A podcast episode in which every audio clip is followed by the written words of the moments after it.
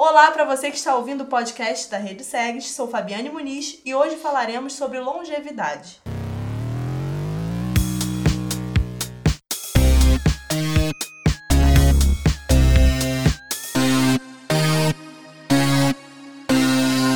E a nossa convidada de hoje é Rosa Maria Vaz, fisioterapeuta do Centro Municipal de Saúde Manuel José Ferreira. Seja bem-vinda, Rosa. Ah, obrigado, Fabiane.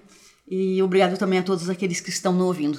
Rosa, quais são as principais ações da Secretaria Municipal de Saúde do Rio de Janeiro voltadas para o idoso? Então, Fabiane, a Secretaria Municipal de Saúde tem a sua área técnica do idoso.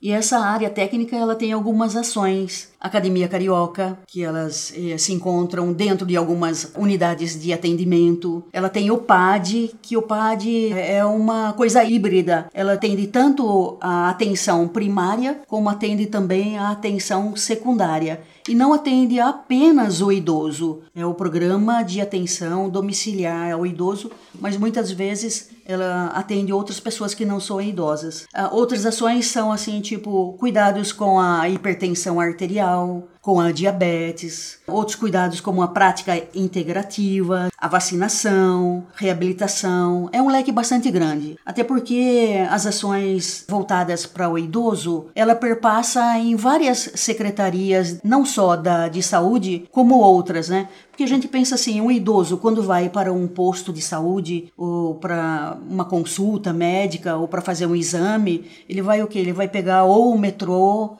ou ele vai pegar um ônibus. Então isso já entra a Secretaria de Transporte. Quando o idoso vai a um cinema, já entra a cultura aí, porque ele tem 50% de garantia no ingresso quando ele vai assistir um show também. Então, a vacinação, por exemplo, a gente pensa assim na vacinação da influenza, que é mais voltada para a pessoa idosa, mas tem outras idades também que atualmente já está tomando esse tipo de vacina. Então, com relação à reabilitação, por exemplo, o idoso, ele não só o idoso que vai fazer uma reabilitação ou uma fisioterapia, mas outras pessoas também. O idoso ele pode ter sofrido alguma fratura, uma queda, e ele precisa de fazer fisioterapia, mas outras pessoas também. Quais são os benefícios que essas ações proporcionam ao idoso? Ah, são os mais variados. Por exemplo, assim, um idoso que frequenta a academia carioca, uh, ele pode uh, estar trabalhando assim a sua musculatura dos membros inferiores e vai fortalecer o seu joelho, ele vai diminuir as dores do joelho, vai conseguir caminhar melhor, vai conseguir subir a escada melhor. Por exemplo, assim, os cuidados com a pressão alta. Né? Então ele vai na clínica da saúde da família e lá ele vai ser orientado como deve tomar o remédio, quais o tipo de alimentação que ele deve fazer para não aumentar a sua pressão. Ele ali mesmo ele vai pegar a sua medicação. Práticas integrativas, por exemplo, uma das práticas integrativas pode-se dizer o Tai Chi Chuan.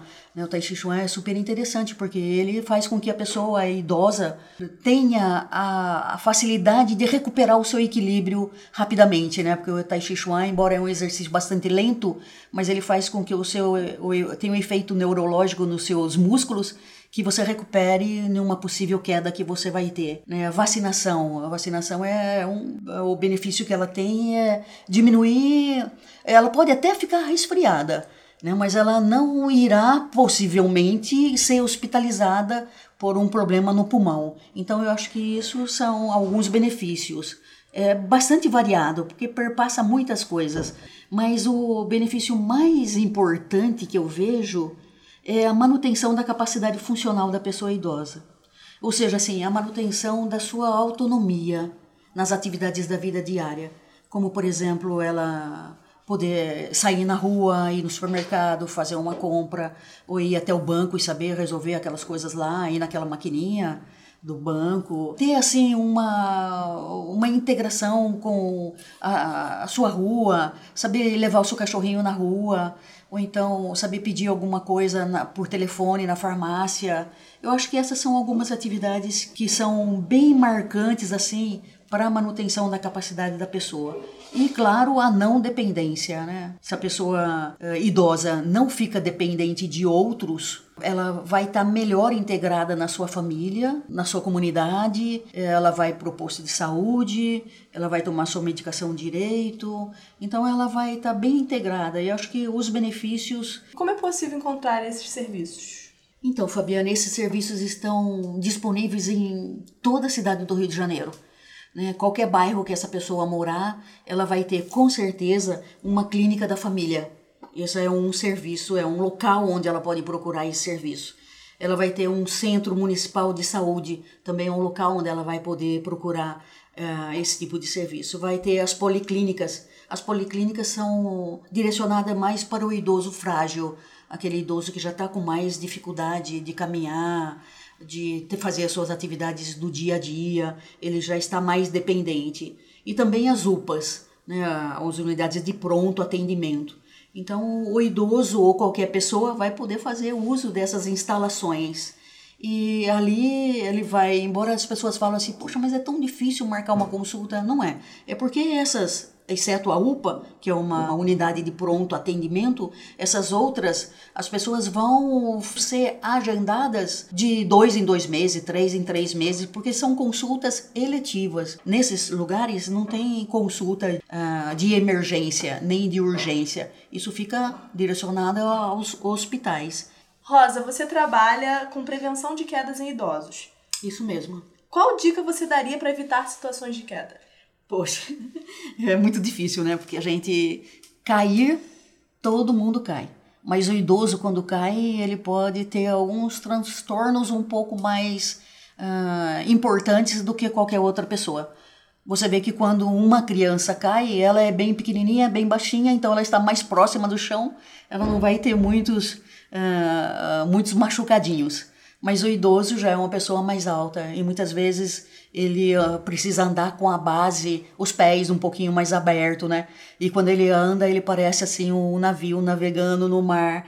Então é muito importante que o idoso se aproprie da sua própria segurança, que ele pense em sempre estar mais ativo possível. Então as dicas que eu dou é tipo assim, isso já aconteceu bastante, já atendi muitos pacientes com fratura de punho ou torção de tornozelo, por conta que eles acabam subindo em cadeiras dentro de casa, na cozinha, ou banquinhos, ou acaba sentando numa cadeira e se desequilibra e ele cai.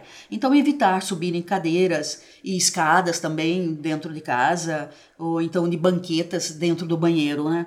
Outra coisa é estar com os óculos atualizados. Porque quando a pessoa, não só o idoso, né, mas quando qualquer um de nós estivermos né, com o óculos desatualizado do grau, você vai perder aquela noção de profundidade. Então eu acho isso bastante importante. Uh, outra coisa que eu acho é não ficar em jejum por muito tempo. Não só o idoso, mas todos nós, quando a gente fica em jejum por muito tempo, a nossa glicose acaba baixando e isso pode deixar a gente se sentir mal, pode dar uma tontura e você não tem onde apoiar e você acaba caindo no chão. Tomar a medicação nos horários certos eu acho super importante porque a medicação ela, ela tem um prazo de validade dentro do organismo da gente. Então, se é para tomar de 6 em 6 horas, a pessoa tem que fazer isso direito. Prestar atenção por onde anda, porque nossas calçadas estão bastante irregulares. Usar calçados adequados, eu acho bastante importante. Rosa, você estava comentando comigo sobre uma palestra que você já deu para os idosos, onde você mostra 20 exercícios para se fazer antes de levantar da cama. Você já começou aí adiantando algumas dicas. Como é essa palestra? Isso mesmo. É até divertida essa palestra, sabia? Porque eu uh, me apresento primeiro no palco lá e tal, e daí eu falo que eu trabalho com prevenção de quedas, e sou fisioterapeuta do posto de saúde do Catete e tal, e que vou dar passar para eles 20 exercícios para se fazer antes de levantar-se da cama. Então, daí eu pego e vou de pijama por debaixo da minha roupa, né? Vou lá debaixo, atrás do púlpito lá, tiro a roupa e apareço de pijama, com touca e com pantufa e tal. E daí eu me deito ali na, na maca e alguém fica lendo uh, os exercícios né? e eu fico demonstrando os exercícios e fico trocando ideia com os idosos da plateia tem sido muito divertida essa palestra, porque motiva bastante. E eu acabo pedindo que eles façam também. Então eu demonstro nesse momento como é levantar da cama. É muito importante saber se levantar da cama.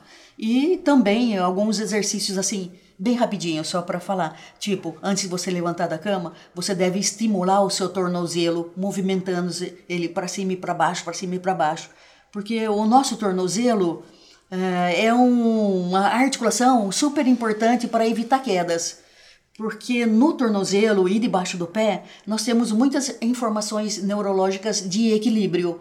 Então, se esse tornozelo está bem trabalhado ali, se aquela articulação foi bem movimentada, né, por conta das suas artroses, então, com certeza, ele vai evitar uma queda também. E daí o joelho, ele deitado ainda na cama, ele fazer movimentos tipo de bicicleta, sabe? Movimentar assim como se fosse uma bicicleta para estimular o seu joelho. E daí vou subindo, vou de do tornozelo, do joelho, chego no quadril, faço exercício para coluna, e depois a gente faz exercício para o pescoço, isso tudo deitado ainda. E faço exercícios para os braços, Uh, e daí sim, a pessoa se senta na cama e a gente faz exercícios para o pescoço também, daquele que flexiona o pescoço para frente e para os lados. E a gente faz exercício para os olhos, porque é muito bom a gente piscar, piscar bastante, abrir o olho bem grande, para que as, uh, a gente lubrifique né, os nossos olhos.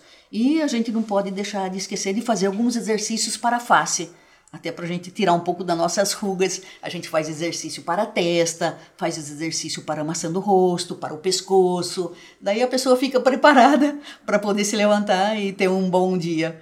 Acho que mais ou menos por aí a minha, minha palestra. Quais são as adaptações necessárias na casa de um idoso? Então, Fabiane, Puxa vida, a gente tem que pensar assim em todo o tipo de idoso, né?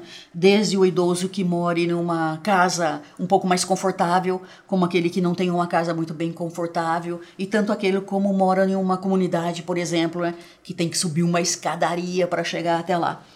Então, a adaptação da casa para uma pessoa idosa, ela pode variar dentro das condições daquela família não necessariamente isso que eu vou falar possa ser colocado em prática, né? Mas muitas vezes até a própria família adapta alguma coisa para que o idoso possa viver ali dentro daquele lar. Né? Um lar acolhedor, eu acho que é a melhor coisa de acolher mesmo o idoso, de ser respeitoso com ele, ter educação para falar, respeitar o gosto da pessoa idosa e a dor dela por envelhecer né? E, e saber como lidar com isso daí. Eu acho que isso é uma adaptação até da própria pessoa, própria família para fazer. Mas tipo assim, eu acho que a gente tem que pensar muito nos tapetes escorregadios, né? E até dentro do box, por exemplo, ou do banheiro, não precisa ser necessariamente do box, mas eu acho que dentro do banheiro a pessoa a idosa deveria tomar banho ou com um chinelo que fosse bem adaptado, que ele não escorregasse, ou ter um, um tapetinho daqueles que não escorrega dentro do, do banheiro. Acho isso bastante importante. Do lado da cama, se a pessoa idosa gosta de usar um tapete, eu acho que ela também tem que pensar nisso. Tapetes nunca podem ser escorregadios e nem em uma sala, por exemplo, ter tapete com a, a bordinha dele virada, que isso vai levar a uma queda mesmo. Então, essa questão de tapete, tanto na cama, como na sala, como no banheiro, eu acho super importante a pessoa tentar adequar da melhor forma possível. Seria bom que todo mundo pudesse colocar uma barra de apoio dentro do banheiro, né? E, mas não tendo, a pessoa tem que procurar se adaptar né, fazer alguma coisa e, e o idoso também uh, passar para ele uma consciência do corpo dele e que ele deve tomar certos cuidados dentro de casa. Manter uma vida ativa e uma rotina de atividade física contribui para a saúde mental do idoso? Ah, certamente, com certeza. Uh, mantém sim. Uh, o idoso, com todas essas práticas de saúde uh, física e mental, tipo assim, ele cuidando da sua pressão alta, da sua diabetes, do seu joelho, né? E, da, e mental também, não ficando muito nervoso com as coisas do dia a dia ou de notícias que ele vê pela televisão, tendo um pouquinho mais de tolerância também dele com a sua família, sua família com ele. Eu acho que isso são é, importantes práticas que o idoso pode fazer para que ele chegue a um envelhecimento mais tranquilo e mais saudável.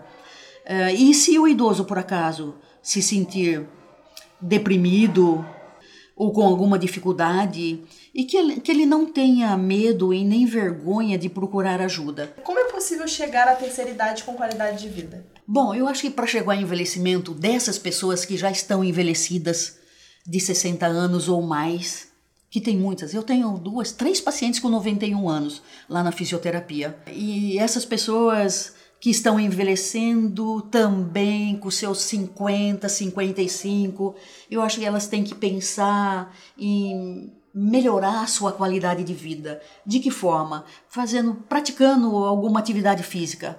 Você não precisa necessariamente ir para uma academia, mas que ali na sua comunidade tem uma praça de esporte, com certeza, e com certeza tem algum professor ou então alguma pessoa que goste de esporte que acaba juntando uma turma e fazendo uma aula de, de ginástica. Eu acho que isso é bastante importante é procurar fazer também uma, uma alimentação balanceada. Comer é, moderadamente e misturar muitas coisas assim, legumes crus, é, legumes cozidos e comer, lógico, uma proteína. É, o leite é bastante saudável né? e tomar suas medicações. Muitos idosos tomam cálcio, mas eles têm também de entender de que ele tomando cálcio ele precisa tomar sol porque é o sol que vai fazer com que aquele cálcio que ele tomou, que ele pegou lá no posto, ou então que ele gastou o rico dinheirinho dele, tem que tomar o, o sol para que o sol fixe o cálcio no, no, nos ossos. Visitar o médico periodicamente. Né, as consultas dele lá no posto de saúde ou na clínica da família já vai estar sempre agendada. Conservar as boas amizades, eu acho isso super importante. Estar no seio da família sempre que possível, entendeu? Que a família uh, procure ficar com o seu idoso em casa. Rosa, muito obrigada. Fica aqui também a nossa homenagem a todos os idosos. É muito importante a gente pensar nos idosos e desde cedo também seguir as suas, as suas dicas. Não, não fica só pro idoso, né? Desde cedo a gente tem que pensar em se alimentar bem, praticar exercícios físicos. Obrigada, Rosa. Obrigado para você também, Fabiane. E obrigado para todos aqueles que estão nos ouvindo. E mando um abraço para todos os meus idosos com quem eu trabalho e todos os idosos da cidade maravilhosa e do Brasil. Fabiane Muniz para a Rede Segs.